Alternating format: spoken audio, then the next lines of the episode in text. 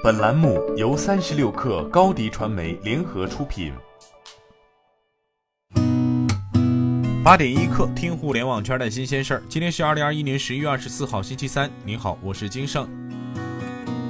三十六氪获悉，中央网信办发布关于进一步加强娱乐明星网上信息规范相关工作的通知。通知从内容导向、信息呈现、账号管理、舆情机制等四个方面提出十五项具体工作措施，力求有效规范娱乐明星网上信息。通知要求严把娱乐明星网上信息内容导向，加强正面引导，建立负面清单。要求加强对明星、经纪公司、粉丝团、娱乐类公众账号、MCN 机构等账号和主体的管理，从源头上规范娱乐明星网上信息。同时要求网站平台建立健全涉娱乐明星网上舆情监测、处置和引导机制。小米近日发布二零二一年第三季度财报，财报显示，该季度小米营收七百八十点六亿元，同比增长百分之八点二，市场预期七百七十四点六三亿元。其中，智能手机业务收入四百七十八亿元，毛利率百分之十二点八。同比增长四点四个百分点，IOT 与生活消费产品业务收入达二百零九亿元，同比增长百分之十五点五。互联网服务收入为七十三亿元，再创单季度历史新高，同比增长百分之二十七点一。境外市场收入为四百零九亿元，在总收入中占比百分之五十二点四。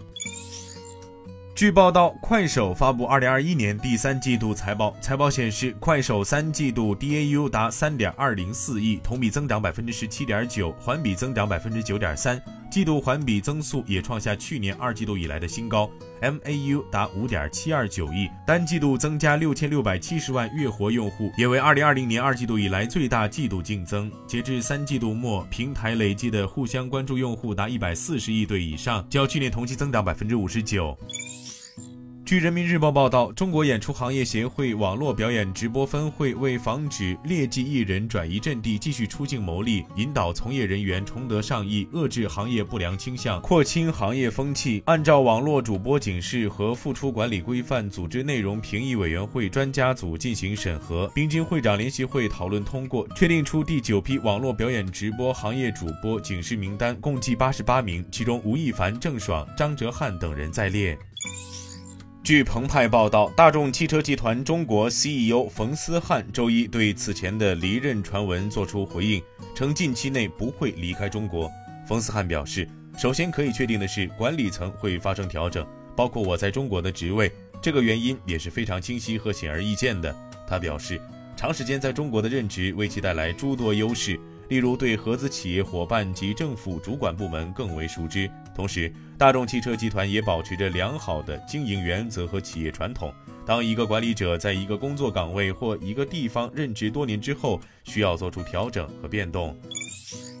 据 TechWeb 报道，马斯克对摩根大通起诉特斯拉索赔1.62亿美元一事作出回应，以美国最大点评网站上的一星评论威胁其撤诉。据知情人士透露，摩根大通的消费者银行部门早期不愿支持特斯拉，他们质疑这家电动汽车的长期存活能力，转而与特斯拉竞争对手电动卡车制造商 Rivian 签署了一项类似的协议。